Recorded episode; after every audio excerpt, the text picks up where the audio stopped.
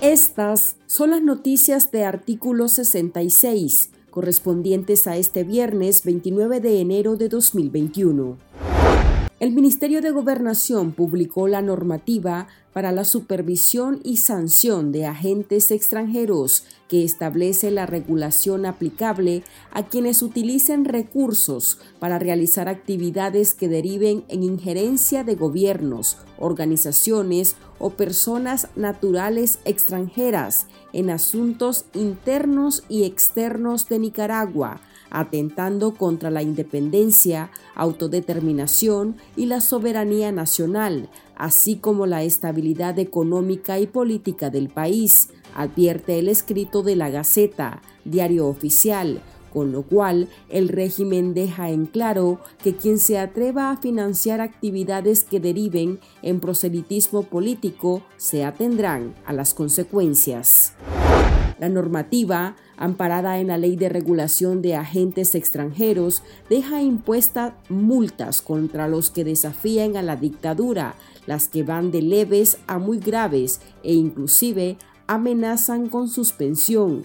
Quien se atreva a financiar el supuesto apoyo a la inestabilidad económica y política de Nicaragua correrá el riesgo de pagar hasta unas 501 mil unidades multa, equivalentes a 501 mil dólares, entendiéndose como una unidad multa un dólar de los Estados Unidos de América.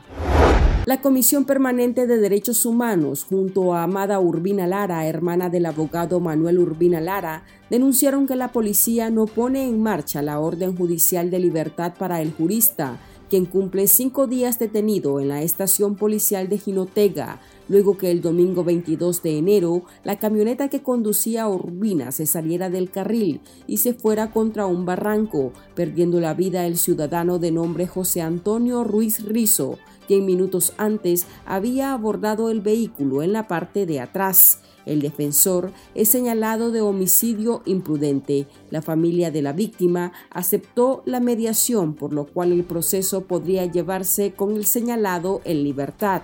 La hermana de Urbina Lara además indicó que el abogado ha sido golpeado en la prisión. Escuchemos sus declaraciones y las de la defensora Carla Sequeira. Ha sido así, ha sido golpeado, lo, lo están amenazando, lo están, o sea, ultrajes de toda clase dentro de la cárcel. Estamos observando de que él ha dado la cara en todo este sentido y sin embargo, pues lo que estamos observando es de que la Policía Nacional está haciendo caso omiso a esta resolución judicial por parte de, la juez y eh, ellos están haciendo lo que ellos quieren, la verdad. Miguel Mora, excarcelado político y precandidato presidencial por el Partido Restauración Democrática, fue detenido en Carazo por policías orteguistas y obligado a regresar a su casa en Managua, escoltado por dos patrullas. El periodista se disponía a asistir a una reunión con miembros del PRD. Desde su casa en la capital, Mora, en señal de protesta, salió a ondear la bandera de Nicaragua frente a los uniformados. El miembro de la coalición nacional calificó como una exageración y una violación a sus derechos constitucionales la persecución de oficiales en su contra y afirmó que interpondrá la denuncia ante organismos nacionales e internacionales de derechos humanos. Estas han sido las noticias de artículo 66. Para esta y otras informaciones, visite nuestro sitio web www.articulo66.com. Síganos en Facebook, Twitter e Instagram y suscríbase a nuestro canal de YouTube. Les informó Marlin Balmaceda.